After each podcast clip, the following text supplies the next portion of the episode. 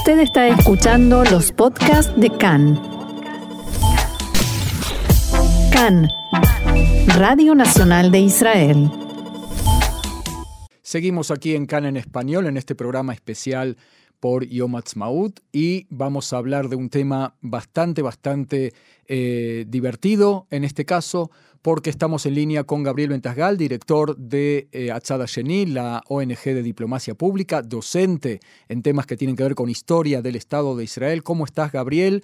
Bienvenido una vez más a CAN en español. ¿Cómo estás? Hag Atzmaut Sameach. Hag Atzmaut Sameach. Día de la Independencia. ¿Ya está todo preparado para el asadito? Estoy en este momento eh, sacudiendo la, la hojita para darle vientito al carbón.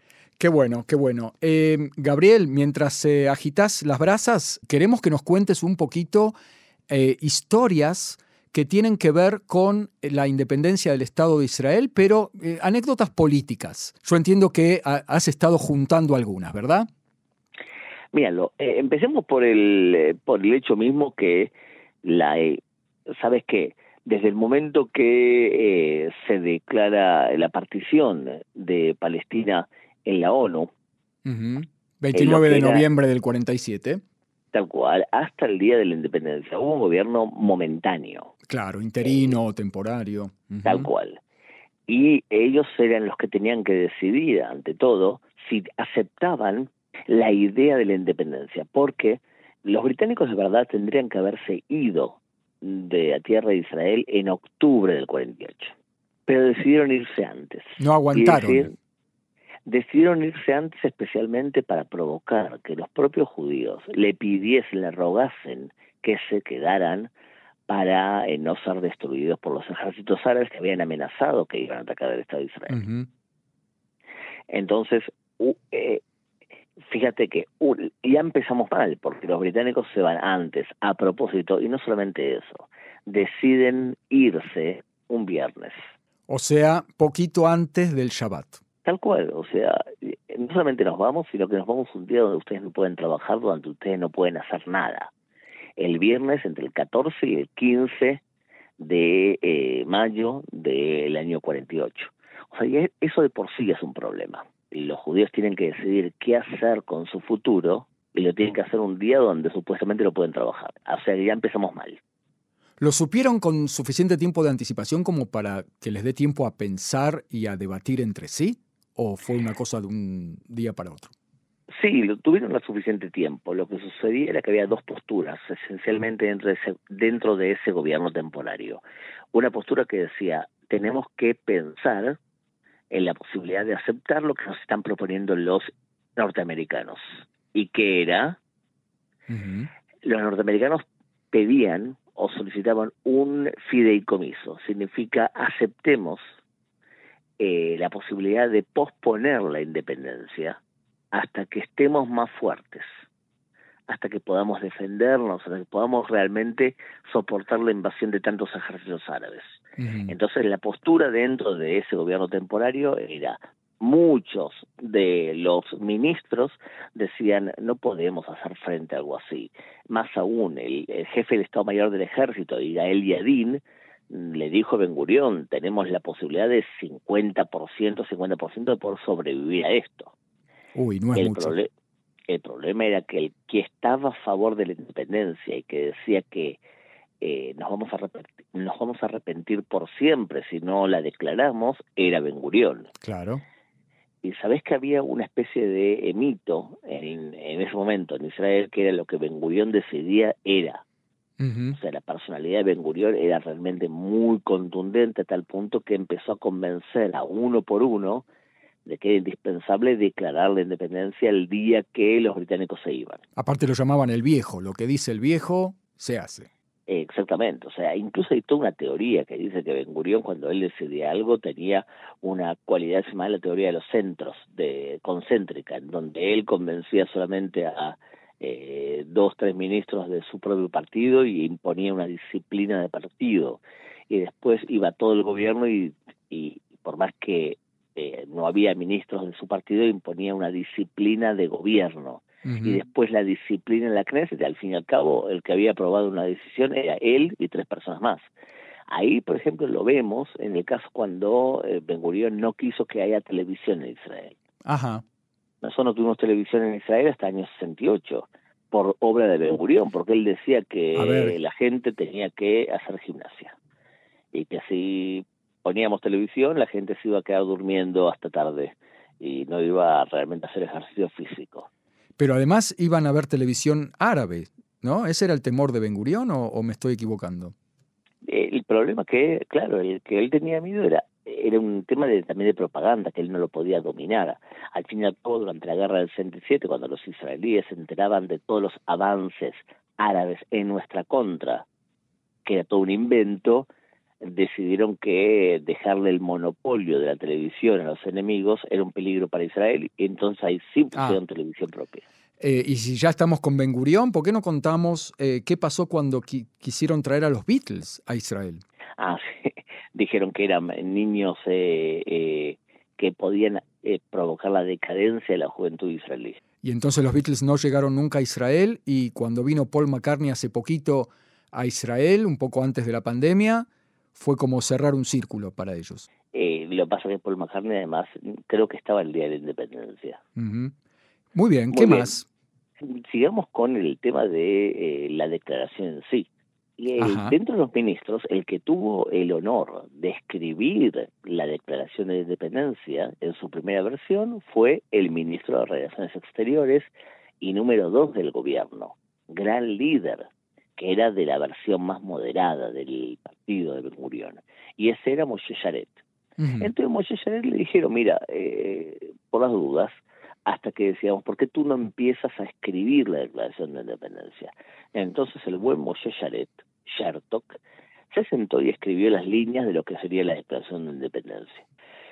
E hizo un texto hermoso, que era más o menos así, a la luz de, entonces explicaba algo, y después seguía, a la luz de, a la luz de, a la luz de, declaramos la independencia. ¿Te gustó? Sí, es un poco el modelo de la Declaración de Independencia norteamericana, ¿no?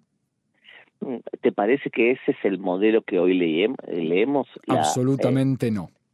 ¿Por qué? Porque Ben Gurion dijo, esta parte no me gusta, y tampoco esta parte no me gusta, y tampoco no me gusta todo lo que hay en el medio. Entonces lo que hizo fue borrar la declaración de independencia y escribió la declaración que conocemos hoy, que de hecho está dividida en tres partes. Está dividida en la primera parte, que es una parte histórica, en donde explica por qué el pueblo judío tiene derecho a la tierra de Israel. Una parte operativa, que explica lo que va a ocurrir a partir de ahora. Y una parte eh, de principios, en donde dice qué tipo de eh, derechos o qué tipo de compromisos morales y valores se compromete el nuevo Estado a crearse. O sea, por ejemplo, eh, daremos libertad religiosa, respetaremos los derechos civiles y todo tipo de cosas. O sea, esas son las tres partes de la relación de independencia que fue obra de Ben Gurión, pero que de verdad tenía que haber sido Charet. Pero como era Ben Gurión, él lo escribió de principio hasta el final y así quedó.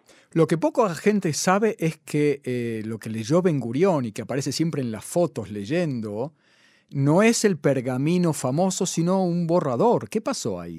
Es que realmente se movieron especialmente rápido. No había demasiados, eh, no había demasiado tampoco lugares para poder declarar la independencia. Tuvieron que ir eh, quitándole sillas a los bares de alrededor para poder armar un acto realmente digno. Entonces, evidentemente, tampoco había algo para poder filmar. O sea, las versiones de la creación de dependencia fueron tipiadas a máquina hasta y Ben Gurión lo que hace es leer una versión tipiada y se firma un pergamino vacío.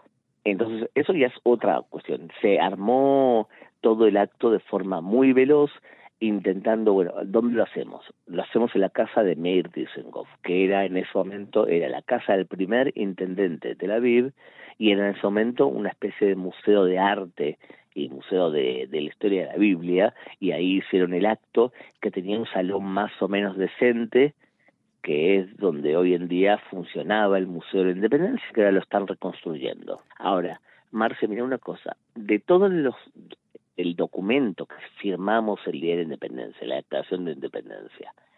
¿Cuál es el documento más famoso que se firmó ese día, 14 de mayo a las 4 de la tarde? A ver, ¿cuál es? No es la declaración de independencia.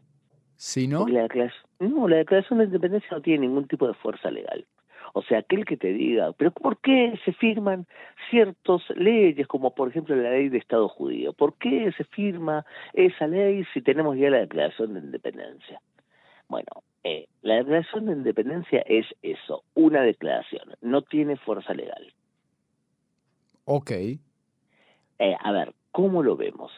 Por ejemplo, ¿te acordás que te dije que la tercera parte es la parte de norma, de, de valores?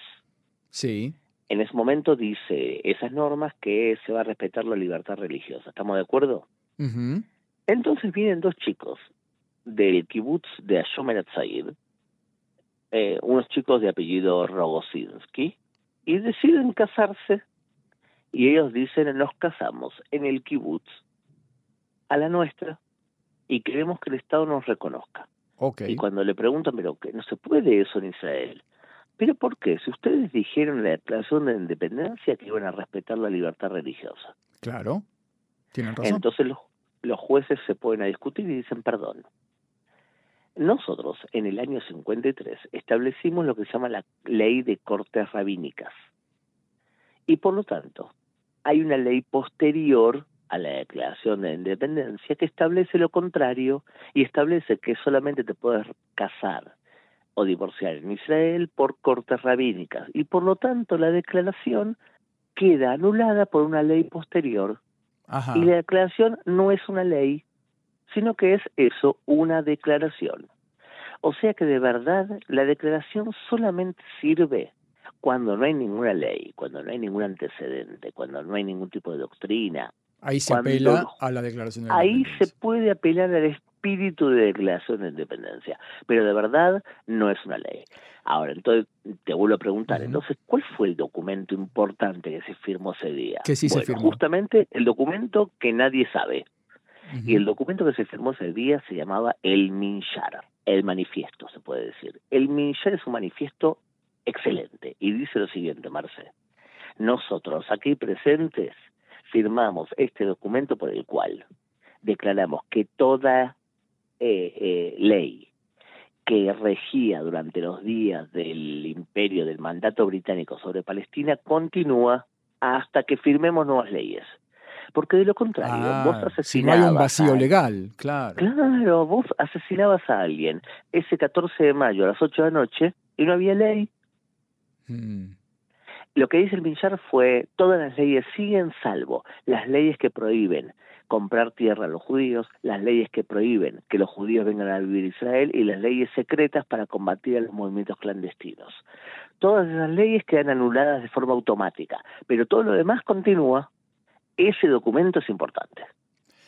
Y si ya estamos con el espíritu de la eh, Declaración de la Independencia y un poco para ir cerrando, esta historia de que al final se apela no a Dios exactamente, sino a lo que se llama Tzur Israel, roca de Israel. ¿Por qué se pone esta expresión y qué es lo que va a permitir entre, en las relaciones entre los distintos grupos? Bueno, eso es un ejemplo de los dos ejemplos que con los que eh, podemos, si querés, eh, apelar a este día festivo. Es lo que en Israel decimos, lo atamos con alambre.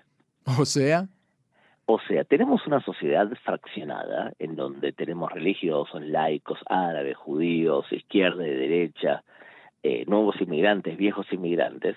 Entonces hay que buscar la forma de poder mantenernos juntos, no decidiendo. O sea, en el caso de la declaración de independencia se decidió decidir, pero muchas veces en la historia de Israel se decide no decidir. Por ejemplo, ¿qué hacemos con los territorios después de la guerra del 67? Se decide no decidir. Claro. En el caso de la, de la declaración de independencia, los religiosos ortodoxos pedían que la declaración digan que el Estado nacía por bendición de Dios, pero Ben Gurión y su partido eran laicos socialistas. De ninguna manera iban a aceptar algo así. Sin duda. Ben Gurión quería que todas las fuerzas políticas del Estado a nacer formasen parte del Estado. Entonces va hacia los revisionistas y les dicen, muy bien, nosotros no pensamos igual, pero formen parte del Estado. Entonces de los 37 hay dos que son revisionistas. Va a los ortodoxos y le dice, formen parte del Estado. Entonces los ortodoxos le dicen varias cosas. Una de las cosas que le dicen es, muy bien, pero mantengamos el status quo religioso. y firma un acuerdo, el acuerdo de status quo. Y además, eso de que queremos que Dios aparezca en la declaración de independencia. Y Ben Gurión dice de ninguna manera. Entonces empiezan a discutir palabra por palabra. Y al final optan por la palabra roca de Israel. Sur Israel. Que a los religiosos les suena bien porque es, es una de las maneras de decir Dios y a los laicos no es mm, Dios, digamos. Exactamente, lo que podríamos decir en idiomas latinoamericanos, zafamos. Más o menos permitimos que todos estén bien. Y el segundo hecho que también demuestran mucho los israelíes, es que Ben Gurión le pide a sus ministros y a sus eh, ejecutivos que hagan invitaciones muy concisas y secretas, porque si los ejércitos árabes saben dónde van a declarar independencia, van a atacar ahí. Claro. Entonces les pide por favor mantener el perfil bajo, esta entrada es individual, nos vemos el día viernes a las 4 de la tarde para declarar que la independencia empieza a regir dentro de ocho horas. Significa a las 4 de la tarde para no violar Shabbat, se establece que eh, hoy a las, a las noche, a las 12 de la noche, empieza la independencia. Muy bien. Bien. Entonces se reúnen y envían esas cartas de alguna manera secretas. En el día de la independencia, a las 4 de la tarde, casi todo el pueblo de Israel está esperando a Ben Gurión a la puerta. O sea, emitimos la nota secreta, pero entre el pueblo de Israel no hay secreto. O sea, eh, de alguna manera nos enteramos todos y había un montón de gente esperando a Ben Gurión colgado en los árboles. Y conocemos las fotos también de la multitud de gente ahí en la calle eh, Herzl, ¿no? Eh, Rothschild tal cual, supuestamente era algo secreto, Marcé, y sin embargo todo el mundo estaba esperando ahí a Ben Gurión, que baja de su auto y saluda de forma espontánea a multitudes de una reunión que debía ser supuestamente secreta. Tal cual. Muy bien. ¿Querés la última? Dale. Tenían que decir cuál era el nombre del Estado. Mm. Entonces ah, tenían varias opciones. Estaba, por ejemplo, llamarnos Judea. Ben Gurión dice, pero nosotros no somos el reino de Judea, somos las tribus dispersas por el mundo. Otra opción era, llamémonos, por ejemplo, Sabra, o llamémonos Sión. Pero lo más importante era, también podía ser, si todo el mundo nos conoce como Palestina, llamémonos Palestina. ¿Te imaginas si Ben Gurión hubiese optado por el nombre Palestina? Hoy, ¿cómo sería la historia? Claro. Hoy tenemos un conflicto con los árabes Coca-Cola porque eh, Palestina ya está ocupado el nombre. Sin embargo, Ben Gurión dijo, pero Palestina es un nombre que los romanos pusieron para humillarnos a nosotros. No podemos llamarnos Palestina. Y al final quedó el nombre Israel. Somos el Estado de Israel, entre otras cosas por obra de Ben Gurión. Muy bien. Gabriel Ventasgal, director de Achada Sheni, docente de la historia del Estado de Israel, yo te quiero agradecer mucho este paso por eh, CAN en español y desearte nuevamente un feliz Día de la Independencia. Doy vuelta a la carne y seguimos.